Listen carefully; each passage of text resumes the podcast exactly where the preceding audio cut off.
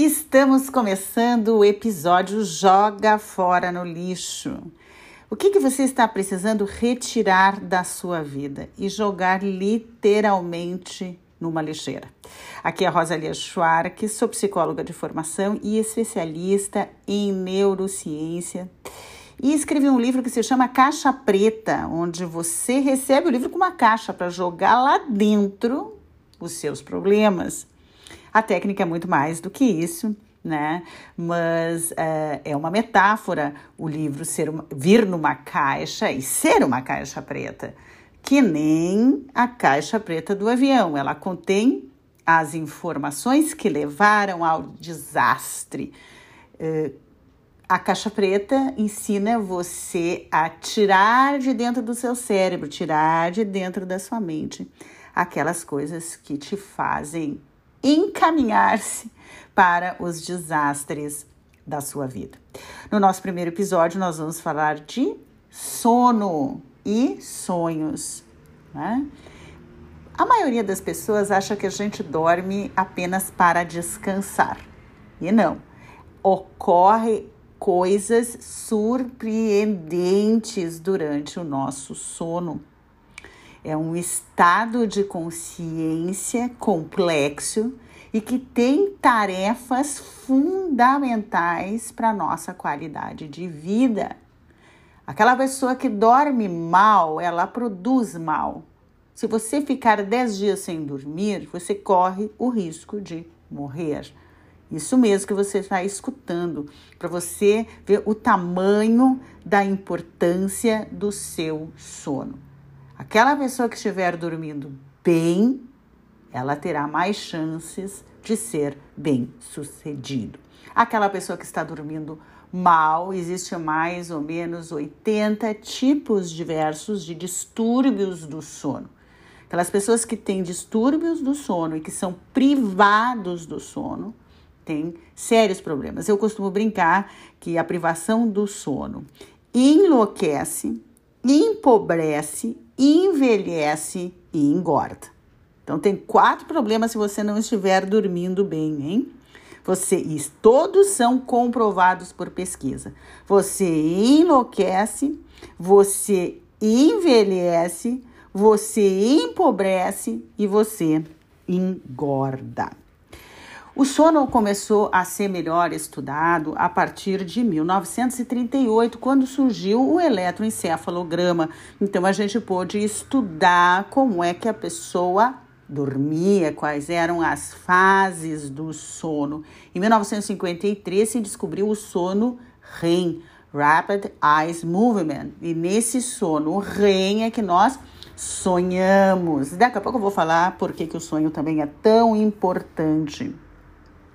E a grande revolução para os estudiosos do sono foi a polissonografia, que é um equipamento que vai medir né, a, a, as ondas que acontecem durante o sono, o desenvolvimento do seu sono e todos os distúrbios que podem ocorrer. Os distúrbios mais comuns do sono é a insônia, né, que tem vários tipos de insônia, e apneia de sono, problemas respiratórios, né? E uh, entre outros tantos, como sonambulismo, como terror noturno em crianças, enurese, enfim. Uh, o meu foco não é enumerar esses distúrbios, você pode procurar no próprio Google. A importância de eu estar conversando sobre isso uh, é de estimular você a criar um ritual para dormir bem. O sono é que faz a homeostase do nosso corpo ser mais longa. O que, que é homeostase? Equilíbrio. Nós somos desenhados para a homeostase e a quebra da homeostase, que é o estresse. Né? Homeostase é o equilíbrio, é quando todo o nosso organismo está funcionando bem. E nós precisamos do nosso, nosso organismo funcionando bem para a gente dar bons resultados na nossa vida, produzir bons resultados na nossa vida. Enfim, e o sono é o que mais propicia, o que torna a fase da homeostase mais longa. Porque nós temos uma outra fase que é normal de todos nós, que é a nossa fase de desequilíbrio, que é o estresse, né? É normal de tempos em tempos a gente se desequilibrar, faz parte né? E depois voltar à homeostase.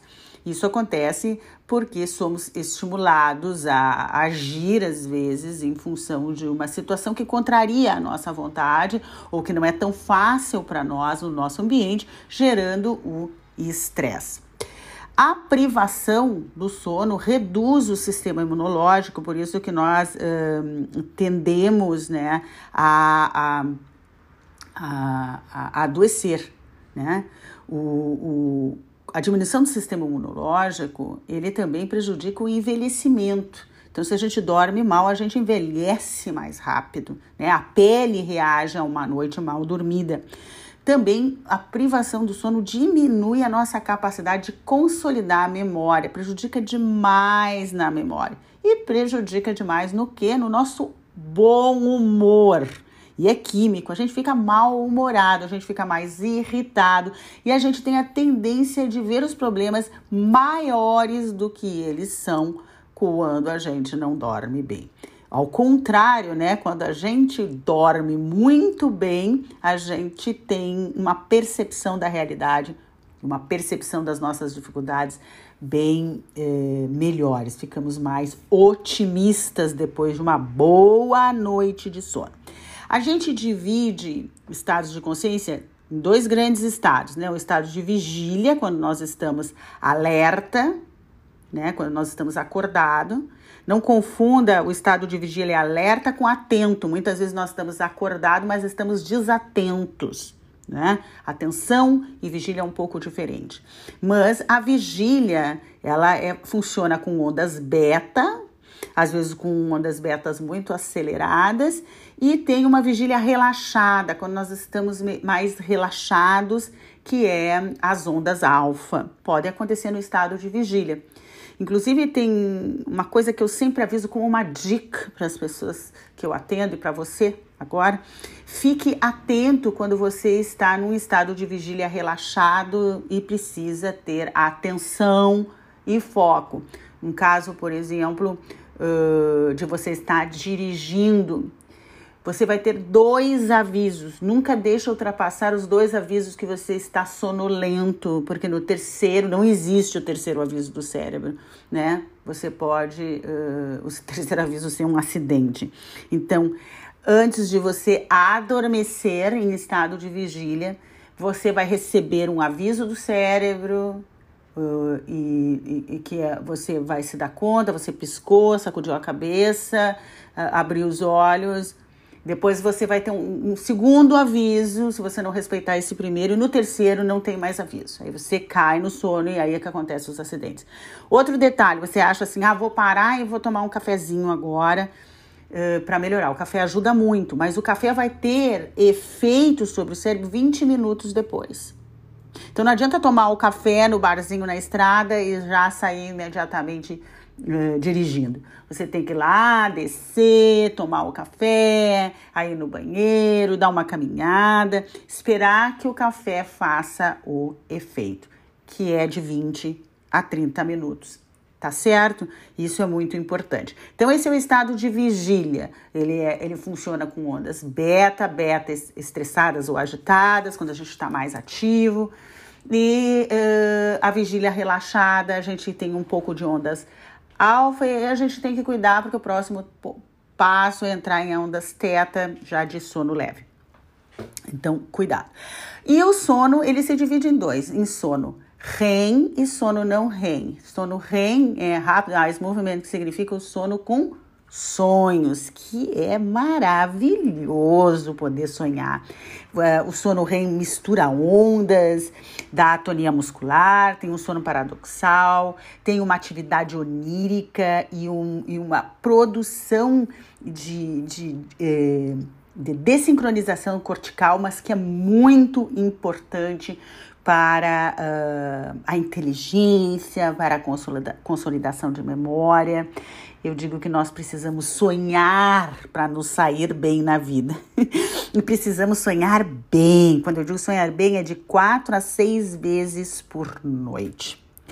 Durante o sono, uh, você tem então a parte do sono REM, que é quando você sonha, que é mais ou menos de, de uh, 20 a, a, a 25% do seu sono. Uma pessoa que dorme de 7 a 8 horas, ela tem mais ou menos uma hora e meia, 90 minutos de sono REM, de sono com sonho. Né? Depois tem o sono sem sonho, que é formado pelas, que a gente chama de N1, N2 e N3, que é uma sigla do sono leve, que é 2 a 5% do nosso sono, do tempo que a gente sonha, que é o ondas teta. Depois o sono 2 é um sono mediano, que ele mistura ondas teta com um pouquinho de ondas delta.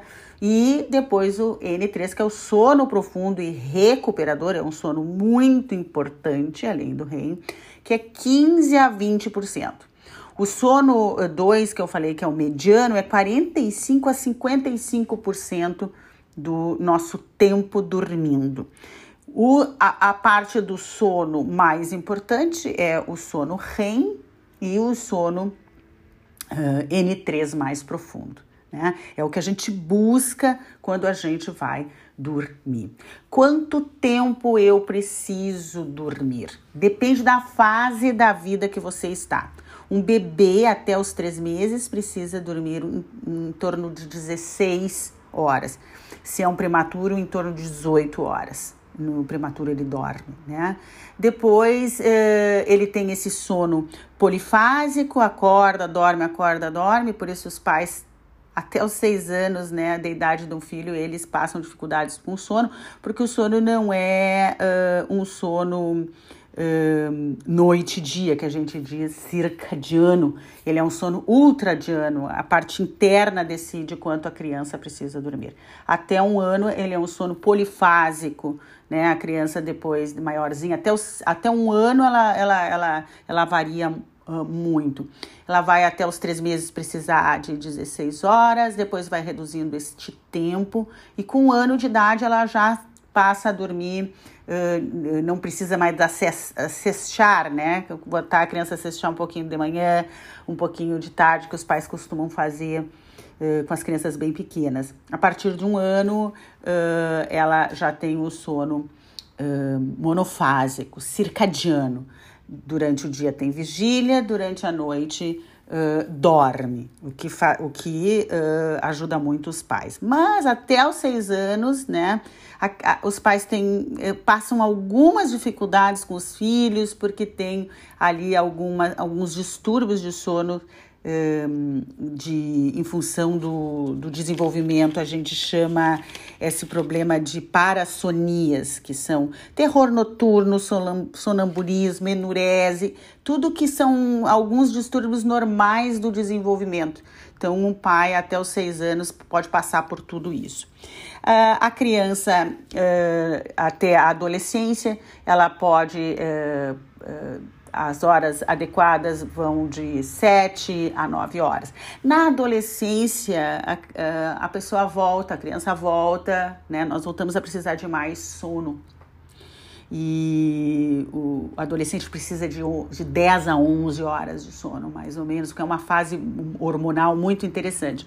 E, e aí que começa ah, grandes problemas, porque o adolescente não dorme à noite, né? Ele fica lá mexendo no computador, nas telas, enfim, vai dormir muito tarde e acorda cedo para ir para a escola.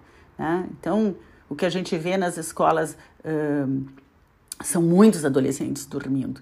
O que eu acho que tanto o governo deveria estudar melhor isso, os adolescentes estudar à tarde, seria preferencialmente e higienicamente, saudavelmente que os nossos adolescentes dormissem uh, mais pela manhã, porque eles acabam indo dormir muito tarde e é um ritmo normal do cérebro deles querer dormir mais tarde, como é um ritmo normal dos idosos querer dormir mais cedo. Acontece esse ritmo natural. Então, se o adolescente gosta de dormir mais tarde, todos os adolescentes, alguns nem dormem, não vão dormir 4 horas da manhã e tem que acordar às 6 para ir para a escola. Então imagina a capacidade de memória, a capacidade de concentração ficar toda debilitada.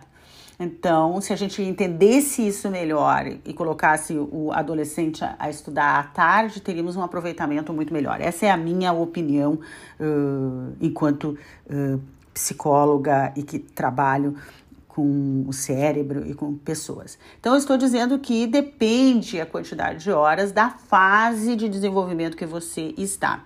Na fase adulta, dizem que o normal, normal, considerado normal, tem várias pesquisas, é entre uh, 7 a 9 horas, né? Mas é ainda normal. Se uma pessoa me diz, olha, Rosalia, eu durmo 6 horas, eu durmo 5 horas, é normal, é ruim? Eu sempre respondo: olha, depende de como você se sente. Se você se sente bem, é normal para você.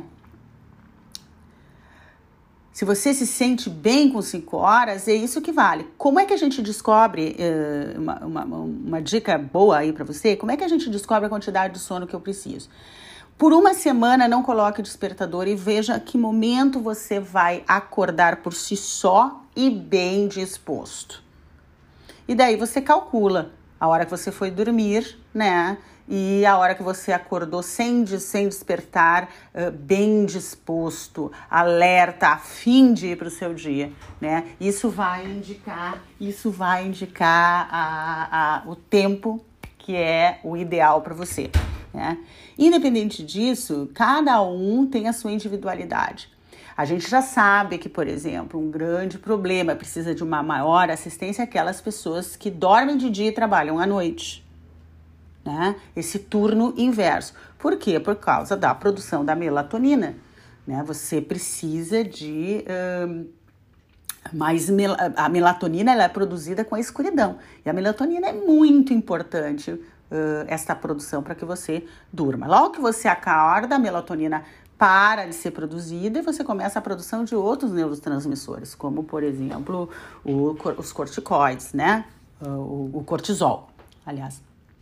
Então, uh, é preferível que você trabalhe de dia e, e, e, durma à noite. Agora, se acontece de você ter esse turno trocado, você precisa ainda ter mais cuidado, porque como eu estou querendo avisar para você, quanto melhor você dormir, quanto uh, mais produtivo for o seu sono, quanto mais recuperador, restaurador for o seu sono, mais longo será a sua homeostase, o seu equilíbrio do corpo inteiro, que vai fazer você ser uh, e responder à vida de maneira mais uh, produtiva, mais bem sucedida.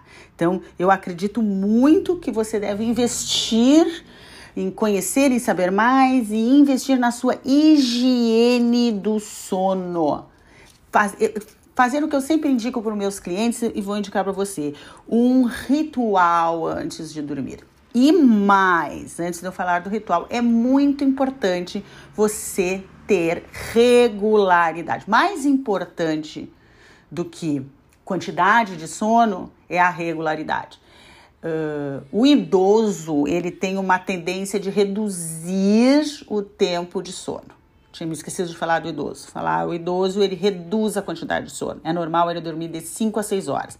E um dos grandes problemas com os idosos é que eles têm vontade, é natural também conforme o ritmo de querer dormir muito cedo. Então eles querem dormir lá com as galinhas, 7, 8 horas da noite. O que que acontece? Meia-noite uma hora da manhã, eles já acordam e tem a noite inteira pela frente. Então, eu, quando trabalho com idosos, eu faço todo um ritual, eu faço todo um projeto para eles irem dormir meia-noite. Então, mesmo que no início eles fiquem muito sonolentos, no início eles tenham muita dificuldade, né? Eu sempre estou trabalhando para que eles possam, faço todo um, um, um projeto, um plano para que eles possam, ó, que você, o som que você está ouvindo de fundo aí é o meu bebezinho, né? Que ele tem um sono polifásico. Então agora ele, o bebê, ele não sabe o que fazer quando ele está acordado. Ele tem dois meses, o Noah, é, que é o meu neto. Então ele é, chora. A única comunicação que a criança tem é o choro. Então ele chora, ele tem qualquer mínimo desconforto. E dorme, acorda, dorme, acorda, dorme, acorda. É bem normal. Ultimamente os meus áudios têm sido feitos com, é, com o sonzinho do choro dele em volta. Mas os idosos, eles são ao contrário do adolescente. O adolescente, ele uh, tem um ritmo de dormir mais tarde, atrasar a, a, o sono. E o uh, idoso em adiantar o sono. Então a gente tem que trabalhar tanto com adolescente com projeto quanto com idoso um outro projeto, projeto oposto. Né? Fazer o idoso ficar mais tempo acordado, criar um projeto para ele, para que ele possa dormir meia-noite, uma hora e acorde 5, 6, 7 horas da manhã e aproveite melhor o período da melatonina. O sono é tão importante que a gente precisa realmente, que é o meu objetivo aqui com vocês, pôr o nosso olhar em cima dele e tentar melhorar a qualidade do nosso sono. Se você está tendo qualquer tipo de distúrbio de sono, como uh, insônias crônicas, né? Insônia, às vezes a gente está preocupado com alguma coisa, é normal a gente dormir ou ter dificuldade de dormir. Né? Tem, tem três tipos de insônia, aquela que a, tenho dificuldade para iniciar o sono, ou a manutenção do sono é outro tipo de insônia, acordo várias vezes ao dia e, e acordo várias vezes à noite, manutenção do sono e um, a insônia de uh, acordar muito se, eh, eh, no meio da noite não conseguir mais, mais dormir. Qualquer um desses casos, ou de apneia, ou de distúrbios, é interessante fazer o que eu chamei que foi a grande revolução, e tem clínicas que fazem isso, que é a polissonografia, que é bem, bem, bem interessante. Mas agora eu queria passar para vocês o que, que eu acredito que você deve fazer de maneira generalizada para a higiene do seu sono. O que, que você deve fazer antes de ir? Que cuidados você precisa ter? O primeiro cuidado, eu comecei a falar, vou continuar aqui falando, é regularidade. Encontrar uma forma de você ter um horário fixo para ir dormir e um horário naturalmente que vai se criando para acordar. E ter este ritmo. O ritmo é mais importante do que a quantidade de sono. Os pesquisadores descobriram isso. Então, tenha o seu ritmo e mantenha ele consistente. Uh, quanto mais você poder fazer isso, mantê-lo em consistência. Os adolescentes, por exemplo, é que têm menos ritmo, menos, menos disciplina com isso. E, e alguns uh, adultos jovens também. Então, tem um horário fixo para acordar de segunda a sexta, sábado e domingo eles desregulam, por isso que dá aquela depressão no domingo, né? Que a pessoa vai ter que ir lá dormir, não, não tá ainda com sono e, e, e tem que acordar cedo na segunda-feira. Desregulou tudo no final de semana.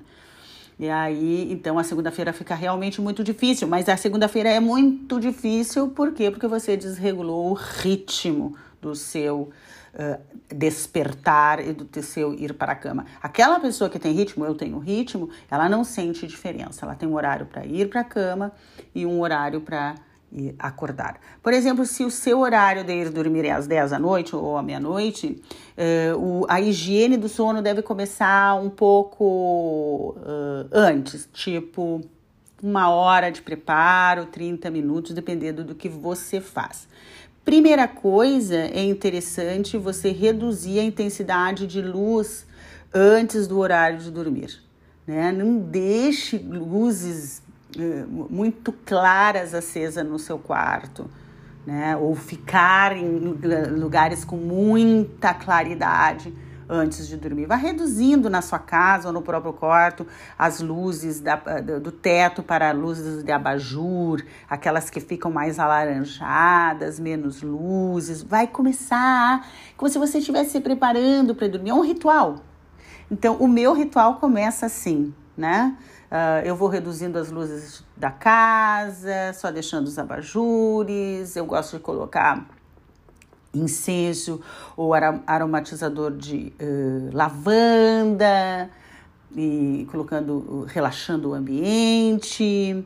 Então, começo sempre com a organização do ambiente, que é a redução das luzes, arejado, colocar um aroma que te deixe relaxado. A lavanda é estudada como um, uma, um bom aroma para o relaxamento.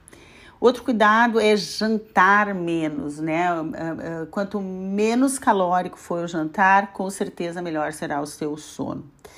Terceiro é evite pensar em problemas. Esse é o mais difícil de todos, né?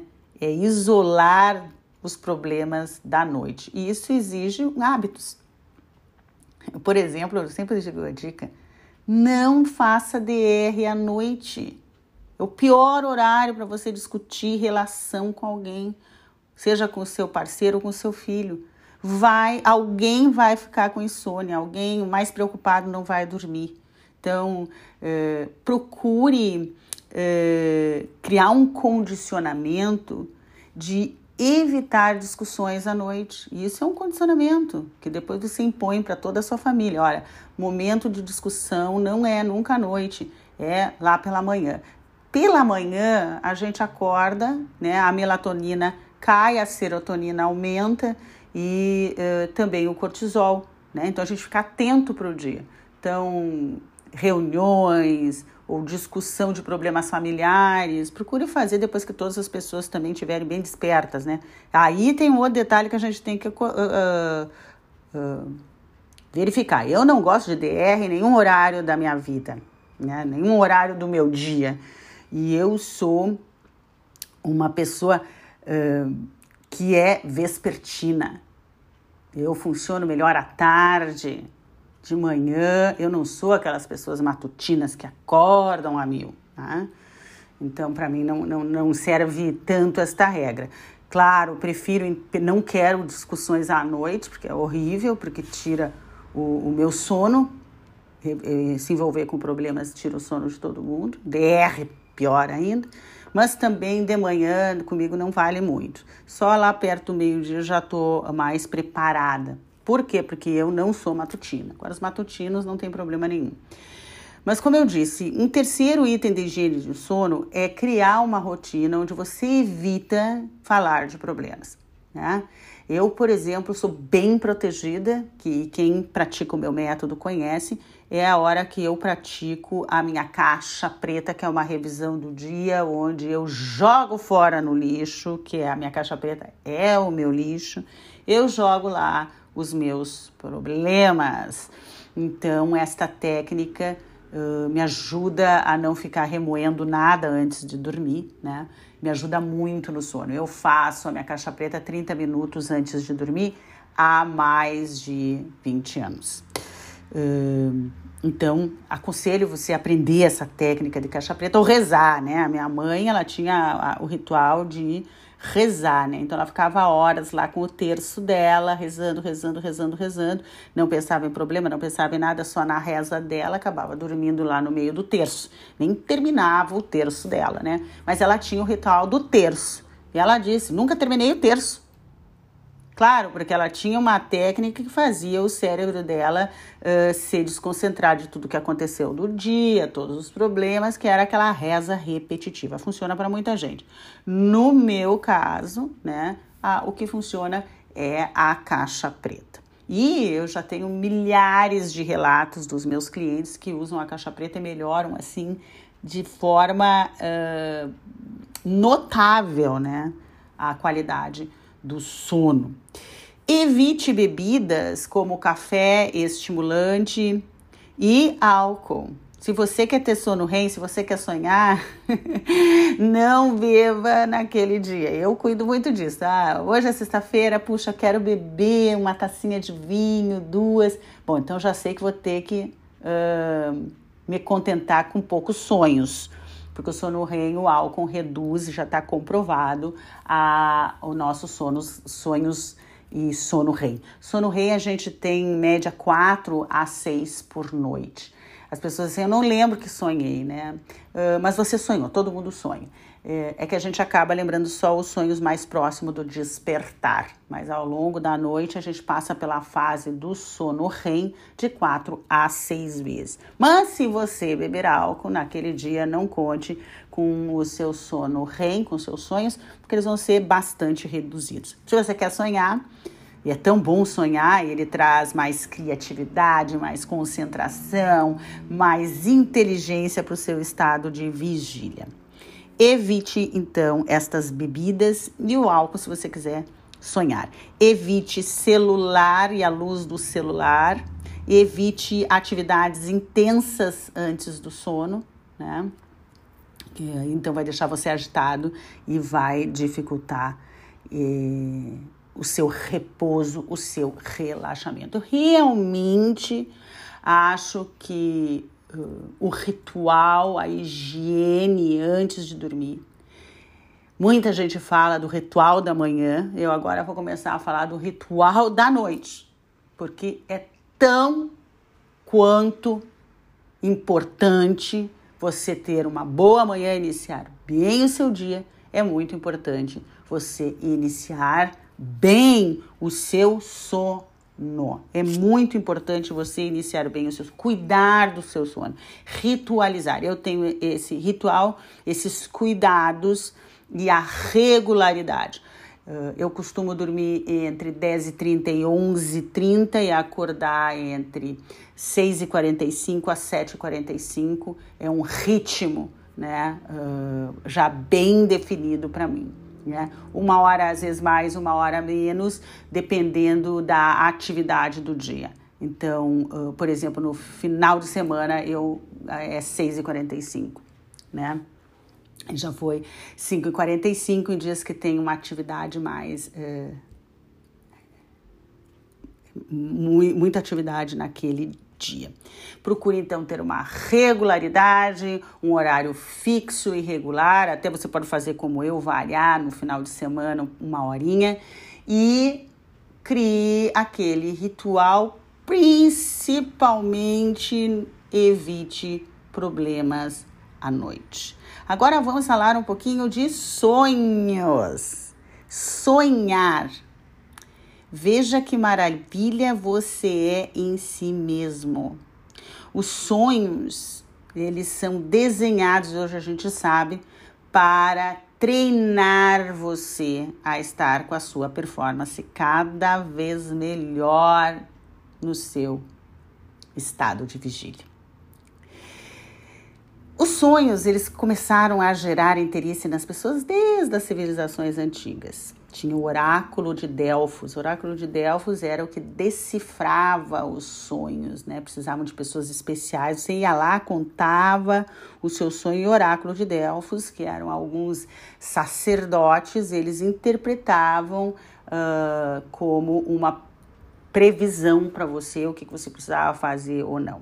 Em 1902 chega Freud, que fala que nós sonhamos e que o sonho é um palco para o nosso inconsciente. O nosso inconsciente conversa conosco através dos sonhos. Né? Então, são revelações do, do inconsciente. Depois, no século XX, quando a gente começou a ter mais facilidade de ver como é que o cérebro funcionava, começaram estudos mais poderosos mostraram que o sono e o sonho são muito importantes para a consolidação da memória. E mais recentemente, treinamento, é um grande simulador. Então, aqueles sonhos, aquelas cenas oníricas, elas são, na verdade, as situações do nosso dia, aquelas que mais nos chamaram a atenção, que nós colocamos mais atenção ou por preocupação, ou porque uh, foi algo realmente inédito ou bom, ou algo que você vem carregando e preocupado. Ele encena no seu período de sonho né? Com imagens simbólicas para que você simule resoluções ali de luta, fuga, de, de solução do problema, para acordar para o seu dia com mais habilidade de ação. Veja que coisa incrível, você tem dentro de você, né, esta capacidade de correção do seu dia anterior durante o sonho, durante toda aquela batalha que acontece dentro do seu sonho, aquelas maravilhas que acontecem dentro dos seus sonhos, você vai consolidando a memória, guardando o material necessário, jogando fora material que não é necessário, que não é importante para a sua sobrevivência ou para o seu sucesso, né? E vai simulando situações e treinando o seu organismo para a superação. Então, juntando tudo isso, eu acredito que os sonhos também, eu acredito, e trabalho nisso como especialista em intuição, que os nossos sonhos são tudo isso. É a revelação do nosso inconsciente, é um oráculo para ser decifrado, ou seja, eu acredito que o nosso sexto sentido e a nossa intuição trazem informações para nós através dos sonhos. Né? É também um consolidador de memória e um simulador para nos prepararmos. Me perguntam muito, Rosa, eu, uh, existem sonhos premonitórios? Muitos dos nossos sonhos são premonitórios. Poucas pessoas sabem entender esse oráculo, ler essas previsões, porque os nossos sonhos têm muito material subliminar que a gente não se deu conta, mas que a gente vem captando ou vem capturando. O nosso sexto sentido vem armazenando. E depois ele vai e larga lá nos sonhos uh, de forma simbólica e a gente precisa ir então juntando as peças. Eu venho trabalhando no diário dos sonhos, né? Não com sentido interpretativo. Sonhei com carro, então carro significa corpo. Sonhei com isso e isso significa aquilo. Não. Mas sim que a gente vá uh, capturando as ideias principais do sonho e vendo o que vem se repetindo, e ali está a intuição, uh, ali está a premonição. Sonhos premonitórios, eles são muito reais, verdadeiros, existem, em algumas pessoas mais sensíveis, eles são muito intensos. Quando eu digo sensíveis, pessoas que valorizam isso. Eu acredito que quanto mais a gente valoriza mais o fenômeno ocorre. Quanto em 2017 eu comecei a estudar a intuição e valorizar a intuição e os fenômenos intuitivos começaram a ocorrer na minha vida de forma muito intensa. Por quê? Porque eu comecei a olhar para isso, eu comecei a estudar isso. Então você se se interessar e entender os sonhos e utilizar para se dar melhor na vida, como é o meu caso, eu utilizo meus sonhos para entender em que em que que eu estou focando. Porque se eu sonhar com pesadelo pesadelos, eu sei que eu estou focando nos meus problemas, eu sei que eu estou dando intensidade a algum problema e que eu preciso parar com isso porque estou criando resistência na minha vida de vigília. Se eu estou tendo sonhos bons que me trazem alegria, esse é sinal que eu estou com o meu campo aberto para tomar decisões, eu estou com o meu campo aberto para seguir adiante, eu estou livre de resistências.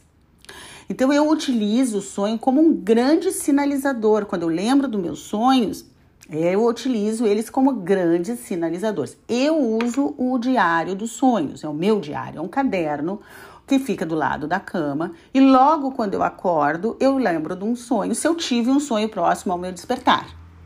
Se eu tive, eu vou acordar e vou lembrar. Em vez de acordar e levantar imediatamente, eu continuo na cama, recordando, trazendo mais a memória daquele sonho. E depois eu pego o caderno e anoto palavras, não assim toda a descrição do sonho. Eu anoto palavras que aquele sonho eh, representa para mim. Então eu boto sonho de hoje, três, quatro, cinco palavras. Depois, eh, no outro dia, de novo. E depois eu faço uma avaliação de sete sonhos, três, quatro sonhos. Se repetiu o quê? E ali eu consigo encaixar uma mensagem da minha intuição que facilita a minha tomada de decisões. Então, os sonhos, eles são bastante importantes como sinalizadores, como consolidadores de memória e como treinadores, simuladores para que a gente se saia melhor na vida.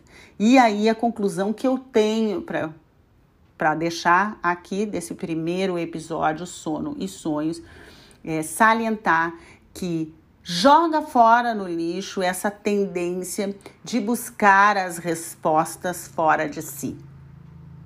Você tem todo um sistema maravilhoso interno, você tem um cérebro fantástico, você tem em você todos os recursos que você precisa para prosperar.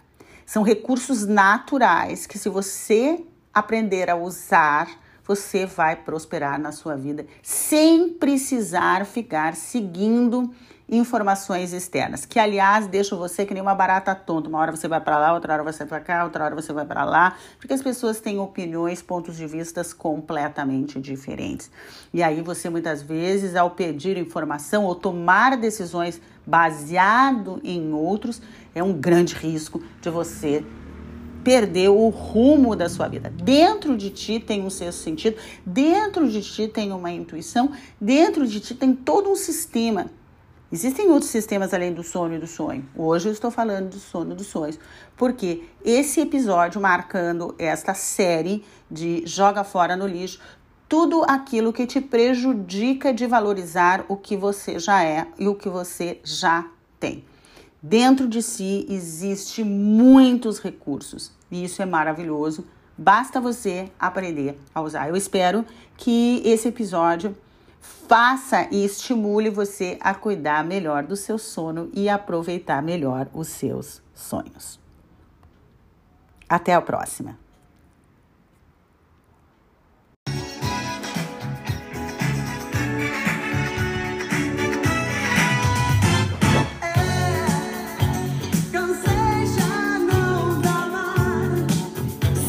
Começando o nosso segundo episódio do Joga Fora no Lixo.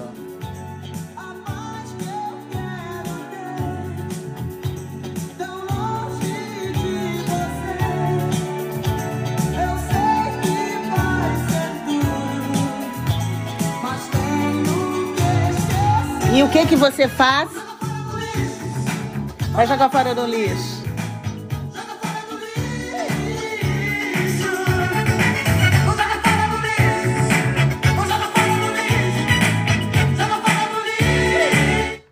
É isso mesmo, vamos jogar fora no lixo. É o que a gente precisa fazer com coisas que nos atrapalham, com coisas que nos incomodam. E hoje nós vamos jogar fora no lixo as nossas ideias, as nossas crenças sobre limitação. Você, muitos de vocês já me conhecem, eu sou Rosalia Schwark, psicóloga de formação, criadora do método do movimento perfeito, e eu tenho uma ferramenta muito especial que eu uso em todos os contextos da minha área profissional, até mesmo nas minhas reuniões, nas minhas palestras, nos atendimentos individuais, no que seja, nos trabalhos com empresa, a humor terapia. E em muitos contextos, nesse humor terapia, é, é o meu estilo, né? Trazer o humor, e a ciência comprova o quanto o humor faz a gente se, se modificar rapidamente pela química que ele produz. Eu tenho as minhas personagens, são sete, né? Talvez você já conheça algumas delas, do teatro terapia.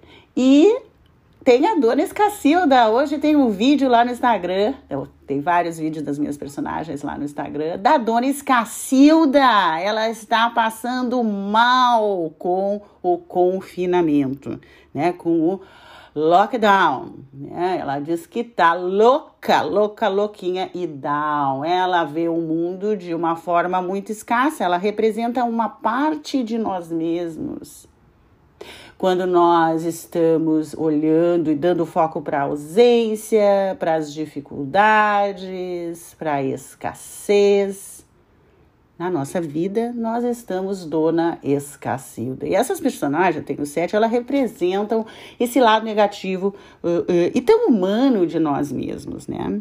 E hoje eu quero falar sobre uh, esse momento de confinamento em que a gente está vivendo incertezas, a ausência das coisas que faziam parte da nossa rotina.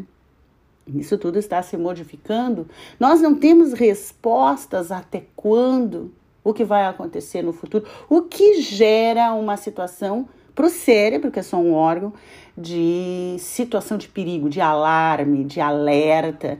Então, é muito comum que estejamos produzindo uma química de estresse, de medo, de insegurança, de dúvidas, de preocupações. E isso tudo, né, nos deixa down, ou louco, né? Como a dona Escacilda.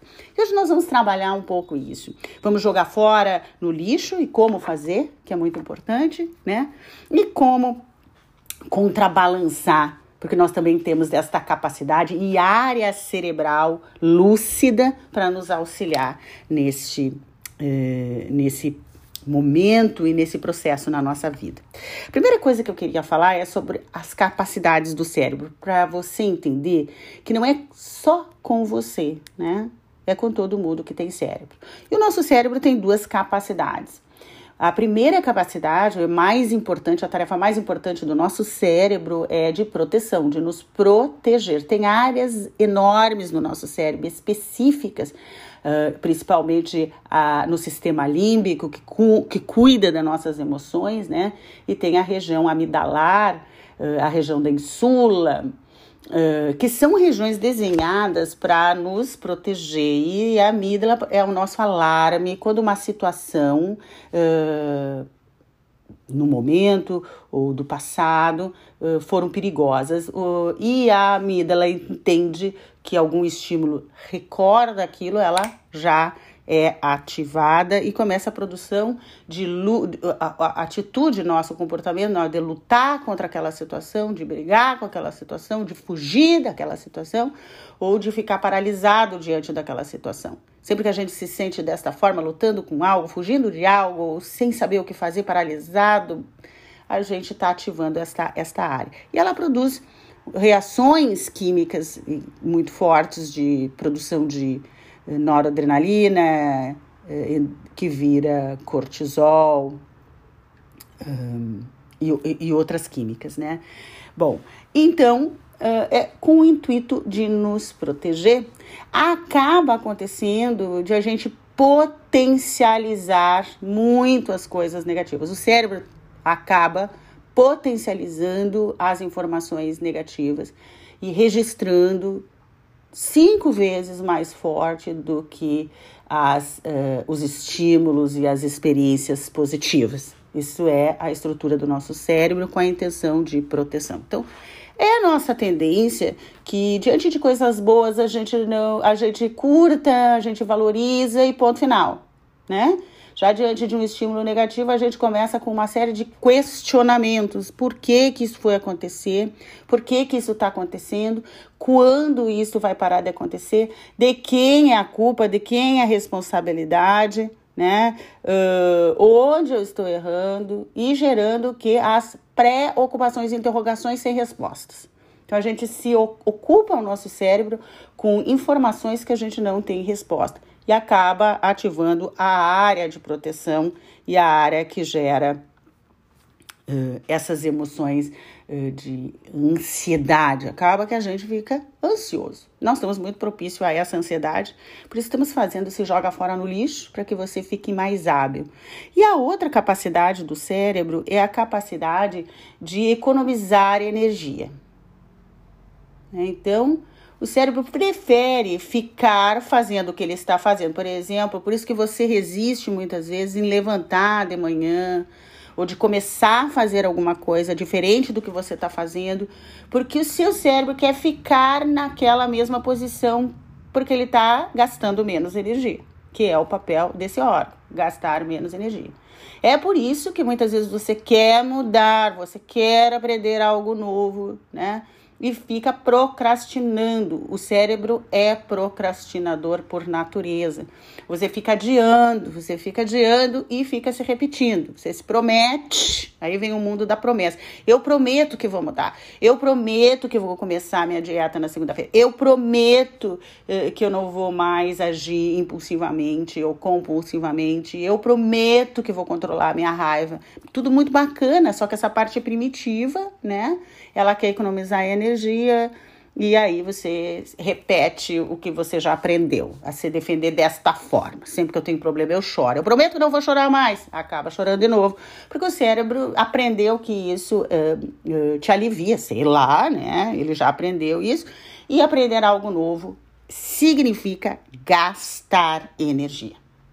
Então, o que, que a gente precisa fazer? A gente precisa criar o hábito e isso é o que eu ensino, o hábito de controlar o nosso cérebro ao invés de ser controlado por ele. Isso é possível, totalmente possível, através de práticas que eu chamo de cerebrar. Você precisa ter práticas de musculação cerebral.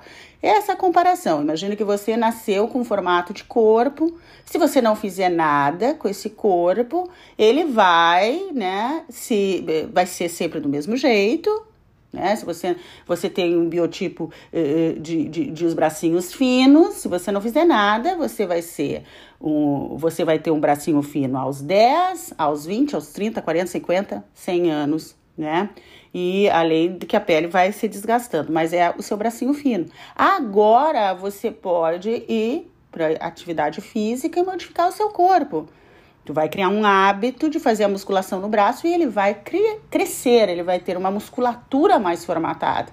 Então você cria um hábito diferente daquilo que é a sua constituição. Isso é possível, totalmente possível em todas as áreas. E é possível também com o cérebro, por isso a gente chama a capacidade de neuroplasticidade. Se você até hoje usou, usou o seu cérebro nessa forma automática, repetitiva, mais negativa do que positiva, que é o nosso normal, é a nossa estrutura, você tem capacidade, através de cerebrar, que são práticas de musculação cerebral, criar novos caminhos e criar uma nova musculatura e modificar o seu corpo, modificar a sua vida, modificar os seus resultados. Cerebrando, praticando, certo? Bom, e essa, essa, essa, essa questão, então, que a gente vê de, de, de que as pessoas falam assim, eu tenho uma crença limitante. O que, que é crença? Né? Vamos começar assim. Sempre que o cérebro recebe um estímulo, negativo, positivo, ausência do que quer, né? Ele vai, você vai automaticamente, a, a, ao acordar toda manhã, você vai para a vida e a vida vai te provocar com uma série de estímulos, né? estímulos de fora, ou algo que você, um estímulo de uma lembrança de algo do passado, ou um estímulo de um pensamento, de uma projeção do futuro, de acordo com a qualidade desse estímulo, positivo, negativo e neutro, você vai pensar. Você vai ter ideias. Essas ideias, esses pensamentos, a gente chama de descargas elétricas. Realmente é como se o seu cérebro, quando você pensa, recebe uh, raios assim. Tsh. São energias, né? São descargas elétricas que vão fazer as sinapses, que são as ligações cerebrais, né? E as redes neurais irem se ligando. Uh, uh, tem vídeos um, dessas sinapses quando elas estão se ligando muito legais em, em, laboratório de pesquisas de neurociência, as sinapses se ligando, né, que são as ligações dos neurônios, uh, elas se ligam muito mais rápido, né, com aqueles comportamentos já aprendidos, e, e como eu disse, o cérebro prefere isso, e também mostram quando as sinapses estão se ligando em comportamentos e informações novas. É muito bonito de ver. Eu me emocionei quando eu vi as minhas sinapses sendo ligadas, né, eh, por imaginamento. Em pesquisa a gente consegue ver como é que o cérebro funciona quando ele está uh, se repetindo e quando ele está criando novas redes, tá? Eu quero uh, salientar, eu, eu, eu, eu, fiz uma pergunta no Facebook sobre o que, que as pessoas gostariam de, de que eu falasse no Facebook. Foi interessante que apareceu estas crenças de escassez. E é por isso que eu estou falando e estou fazendo esse joga fora no lixo. Apareceu assim a, a, a, a crença no Facebook. Eu, eu, eu não mereço, eu tenho uma crença de não merecimento, que eu não mereço as coisas, né? Apareceu, eu tenho, peguei algumas, né? Todos ao meu redor duvidam do meu poder. Isso é uma ideia, né? Uma ideia, e agora eu vou, eu vou, eu vou, eu vou, vou, vou explicar para vocês como é que se forma estas crenças, né? Uma ideia, né, de que todos não ao meu redor duvidam do meu poder. Olha, olha que descarga elétrica maravilhosa. Culpa por me sentir feliz enquanto outros não são felizes. Vamos pegar esses três exemplos. Tem vários, mas eu, eu, eu tirei esses três exemplos lá do Facebook, de uma pergunta que eu fiz recentemente. E todos revelam crenças, todos revelam ideias. Então eu queria conversar um pouquinho para você entender o que que são crenças. Você precisa entender isso. Crenças, essa palavra crença, elas podem ser produtivas, produzir resultados ótimos na sua vida ou limitantes, limitar a sua vida. Porque são descargas elétricas que geram emoções, que geram atitudes suas que acabam gerando repetição de atitudes tuas e destinos. Escolhas. Então, tudo começa com essa descarga que, é, é, elétrica que vira química. Por isso que a gente diz que nós somos seres energéticos. Por isso que a física quântica diz que toda a, a, a formação de algo material na nossa vida começa com algo energético, com algo uh, que são ondas. O que, que são ondas? Ondas são pensamentos que ainda não se formataram em matéria. Tudo começa com essas ondas de pensamento. E via repetição, repetição, repetição, repetição, repetição, repetição, repetição, repetição, repetição, repetição, cria lá a matéria da sua vida, as matérias da sua vida, as experiências da sua, da sua vida. E isso tudo começa com uma descarga elétrica. Se essa descarga elétrica, que é um pensamento, que é uma ideia que você tem, se torna repetitiva, você repete, repete, repete, repete aquela ideia, né? Você acaba transformando ela numa crença. E quando ela, ela, ela é transformada em crença, quando ela vira crença, ela vira uma certeza. Na verdade, ela vira uma sensação de certeza sobre algo. Você, eu tenho certeza de que isso é a vida. Eu tenho certeza que isso sou eu. Eu tenho certeza que isso são as pessoas. Eu tenho certeza que isso são é o mundo. Então isso são as crenças sobre o mundo, sobre as pessoas, sobre si mesmo, sobre Deus, sobre aprender, sobre o que é a vida. A gente tem uma série de certezas. E essas certezas, elas foram criadas via ideias de terceiros, às vezes são as ideias que você compra dos seus pais, as ideias que você compra da sua escola, as ideias que você compra da sociedade que você vive, as ideias que você compra da religião que você tem e que de tanto você repetir, ouvir, escutar, viver, ver essas ideias se transformaram em crenças que são sensações de certeza sobre algo. Eu tenho certeza que a vida é isso. Eu tenho certeza que as pessoas são desse jeito. Então eu tenho crenças com relação a mim mesmo, tenho crenças com relação aos outros, com relação ao mundo, com relação a aprender, que são ideias repetitivas que me tornaram com a sensação de certeza absoluta. Tá certo? Isso são as suas crenças. Estas crenças, elas são as geradoras de experiências materiais. Então, se eu acabo porque eu ouvi essa ideia e assimilei essa ideia até ela virar uma sensação de certeza que eu não mereço as coisas boas, eu vou viver sem coisas boas. A matéria é não ter coisas boas, porque eu não mereço. Então, eu criei essa rede neural, eu criei essas, essa, essas sinapses, eu criei essa rota dentro de mim, né? Baseado no quê? Em descargas elétricas repetitivas que virou uma certeza sobre algo. Eu não mereço. E aí gera experiências. Não é a experiência que gera ideias. Corta isso da sua vida. É as ideias que geram experiências. São as ideias repetidas consistentemente por você mesmo ou pela sociedade que acabam criando certezas absolutas sobre algo, sobre a vida, e você acaba experimentando no mesmo nível. Então, as experiências, elas não vêm primeiro, gente, elas são o resultado final. As experiências são as materializações. Então, como eu disse, se a pessoa continuar repetindo a ideia, eh, andando pela rede neural, eu não mereço, ela vai passar. Que, que coisa chata isso, né? Que infelicidade. A vida inteira recebendo pouco. A ideia: todos ao meu redor duvidam de mim. Todos ao meu redor duvidam de mim.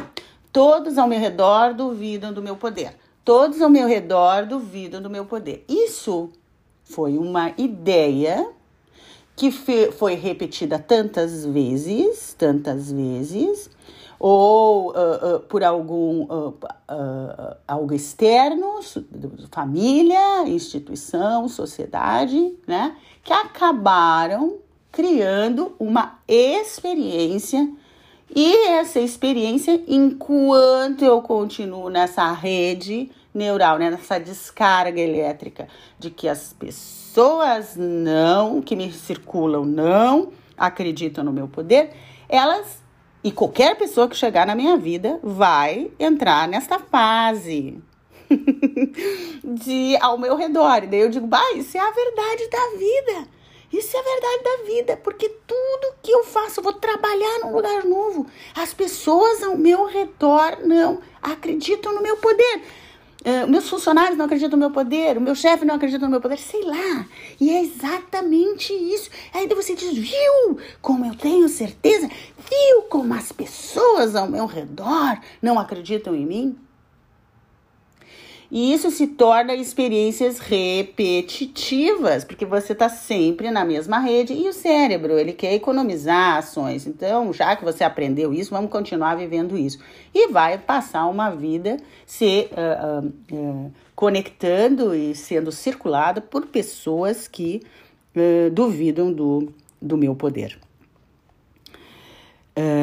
a culpa, eu sinto culpa, eu tenho a crença de que se eu sou feliz, não é? Enquanto eu sou feliz, eu, eu tenho culpa que eu sou feliz, e afinal de contas as outras pessoas não são felizes. Acaba essa ideia transformando numa certeza absoluta que eu, que eu preciso ter culpa em ser feliz, e eu vou viver a minha vida sentindo culpa por ser feliz, porque outros enxergando os outros infelizes. Culpa por ser feliz enxergando o outro. E, essa, e a vida vai criar experiências, quer dizer, a vida não. A vida é ali neutra. Você, com essa rede neural, com essas sinapses ligadas de culpa, vai acabar atraindo experiências de se encontrar com muitas pessoas infelizes. Como é que se cria, então, essa, essa, isso na, na, na, no cérebro, né? Esse, isso, como é que se, se, se, estabiliza isso? Como é que se instala essas crenças no cérebro? Elas são instaladas via repetição ou um forte impacto. Né? Às vezes você passa na infância um forte impacto emocional, um impacto muito forte no, na, na sua vida. Por exemplo, você vai fazer uma apresentação para um grupo de pessoas, todo empolgado com a sua nova ideia, e sete pessoas que, que estavam na reunião começam a rir muito de você e, e, e aquela é uma, uma situação tão impactante, não é só na infância, estou citando esse exemplo, tão impactante, até recebi um cliente com isso, que cria uma crença que eu não dou certo, eu não dou certo, eu não sou bom bastante, eu não dou certo, eu não sou bom bastante, eu não dou e aí acaba atraindo uma próxima e uma próxima e uma próxima reunião em que as pessoas dão risada de mim. E aí eu chego à conclusão que eu sou uma pessoa insuficiente. E na verdade foi um impacto de uma experiência. Tem duas formas de eu registrar informação e instalar uh, crenças, que são certezas absolutas sobre algo via repetição de uma ideia, tchum, tchum, como eu falei, repito, repito, repito, repito, repito essa ideia, vivo, vivo, vivo experiências em função disso, eu crio ou um impacto de uma experiência. Lá na infância, né? Uh, eu, eu, eu, eu não sei que o supermercado eu tenho que pagar uh, para pegar um chocolate, pega um chocolate e a minha mãe, quando vê eu tô comendo chocolate, ela tem um ataque e ela diz que como que eu fiz isso, que eu sou uma pessoa inadequada para fazer isso, bate em mim no supermercado, sei lá, dá um tapa em mim, eu fico traumatizado, né? Que eu sou uma pessoa que cometo erros, eu sou uma pessoa inadequada. E uh, se essa mãe continuar a repetir essa ideia, eu compro, e eu tive aquela experiência impactante, eu passo a ter certeza e sensações de certeza que eu sou uma pessoa inadequada. Bem, eu poderia ficar falando esses exemplos, milhares de exemplos, porque eu trabalho há 34 anos, semanalmente, com muitos clientes e eu verifico isso de todas as maneiras. Estou citando exemplos bem recentes que eu trabalhei, né? Mas tem crenças de todos os tipos. E a gente identifica assim: isso é produtivo ou limitante? Isso produz esta crença que você tem, essa sensação absoluta? Produz a realidade que você quer viver ou não? Não. Então, isso é a instalação. Se instala uma, uma crença no nosso sistema neural, né, criando redes por repetição e por um forte impacto emocional. Então, como desinstalar? A gente desinstala da mesma maneira. A gente desinstala via repetição, instala uma nova crença, né? E uh, uh, limpa que eu digo limpa, para poder receber uma experiência impactante e eu ter uma, uma, uma, uma sensação de certeza uh, ao contrário.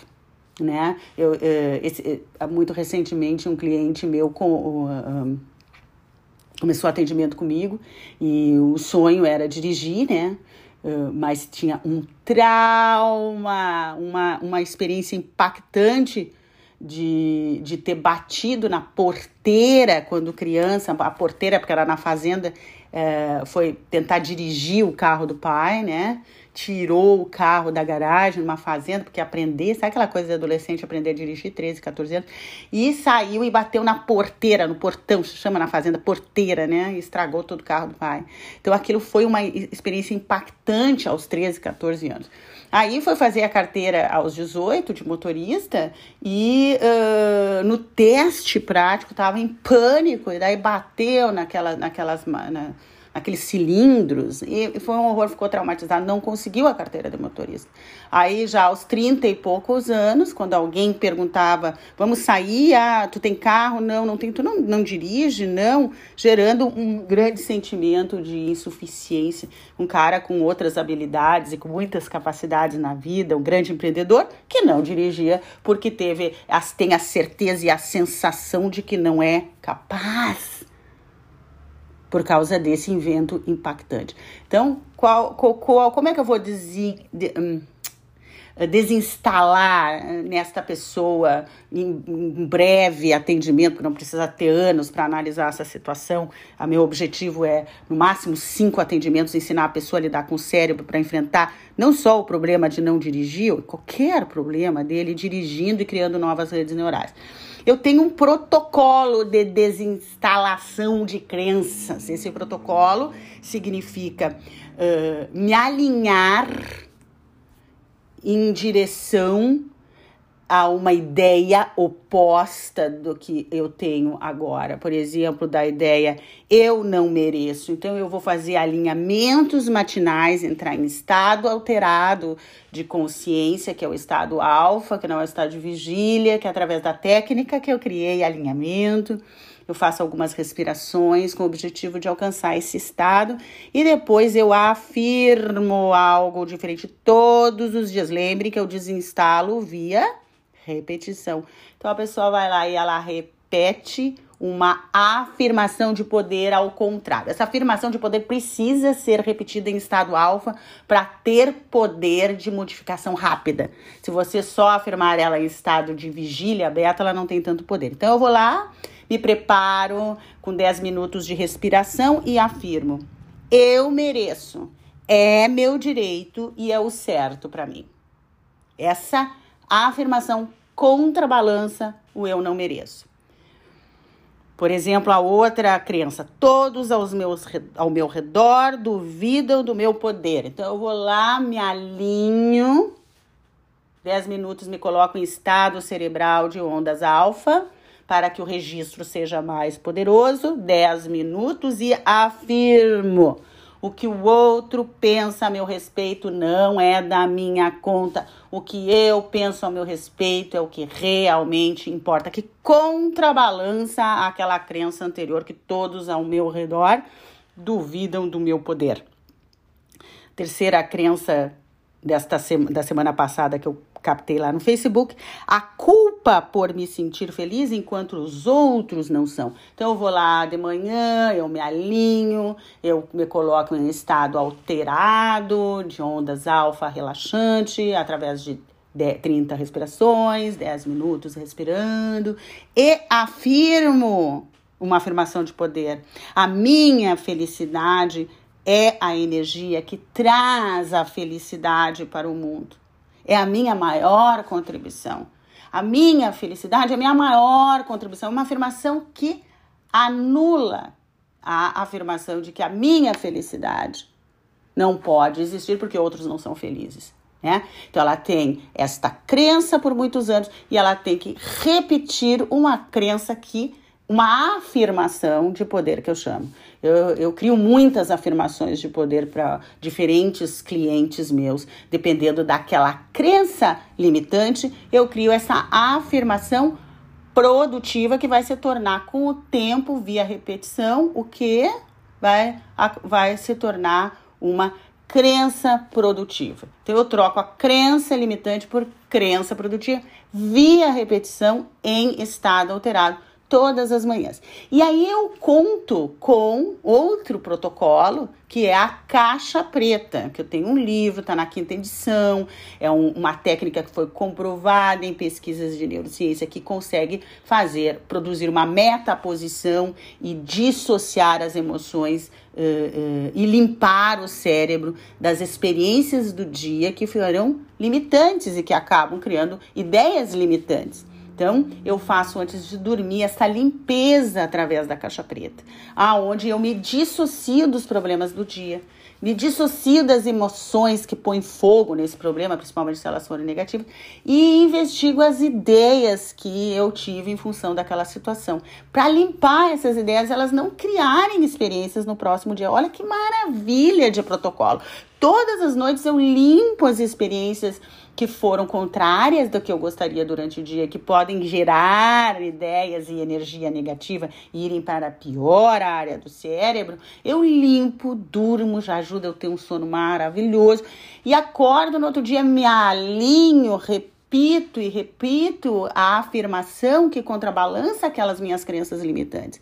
Então, esse é o meu protocolo. Todos os dias eu me alinho em direção da afirmação que contraria. Esse meu e todas as noites eu limpo para que no futuro eu não tenha essas ideias e essas sensações eh, de, de, de, certeza de que a vida é tão ruim assim, de que eu sou tão insuficiente assim, de que as pessoas são tão incompreensivas assim. Então, eu limpo a minha, a, a minha crença atual e não permito que ela construa mais coisas, matérias na minha vida ruim.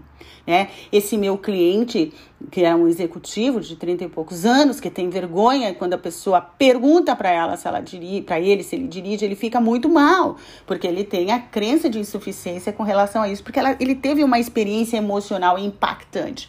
Então, com ele, também a gente tem que observar, uh, ele tem experiências impactantes ao contrário, né? Então, uh, a gente fez um exercício de ele, quando saiu de carona, né? Observasse a, a, a, o amigo, a namorada, as pessoas dirigindo e como aquilo era fácil depois de aprendido, como era possível aquilo, né? Então, ele estava limpando a, a, a crença limitante de que. Uh, uh, ele não conseguia uh, dirigir e ele era insuficiente, ele não era bom bastante, para uh, uma crença de que no momento que eu me abro para as coisas, né, no momento que eu me permito uh, as coisas, no momento que eu aceito e, e eu posso modificar aquilo, né, que eu sou capaz o suficiente. E observar aquilo. E ele teve uma experiência impactante super impactante uh, com uma amiga dele, né? Que uh, foram em algum lugar e tal. E é uma pessoa que conversava com ele, bem desligado, e ia dirigindo numa naturalidade. Ele começou a associar a, a direção com uma naturalidade, com uma facilidade. É natural, é, é, é fácil, é natural. E começou um período de 15 dias a fazer esse exercício de observar que como dirigir era fácil e natural, como dirigir era fácil. E ele teve essa experiência impactante, simples, mas impactante, com esta amiga, né? Que ele viu uma grande naturalidade, uma grande facilidade e comprou o carro. Comprou o carro né? Então a gente depois começou eh, a limpar na caixa preta todas as ideias negativas que vinham em relação ao carro na garagem, né? E, e, o alinhamento dele com a afirmação contrária. Então foi muito bacana e eu me sinto hoje super feliz porque uh, ele está dirigindo o carro novo dele e está fazendo isso com muita facilidade e naturalidade. Essa era a ideia que eu queria passar para você. Tudo tem solução quando você tem uma mente dirigida. Problemas a gente resolve não se envolvendo com eles e sim dando uma nova direção. E essa era a nova direção que eu queria passar para você hoje. E eu espero muito que você utilize esse conteúdo para tomar uma nova direção. Se você não souber fazer sozinho, me procure que eu sei fazer para você. Você pode deixar eu dirigir, criar uma nova direção e depois você seguir. Muito obrigada e até o próximo episódio. Joga fora no lixo.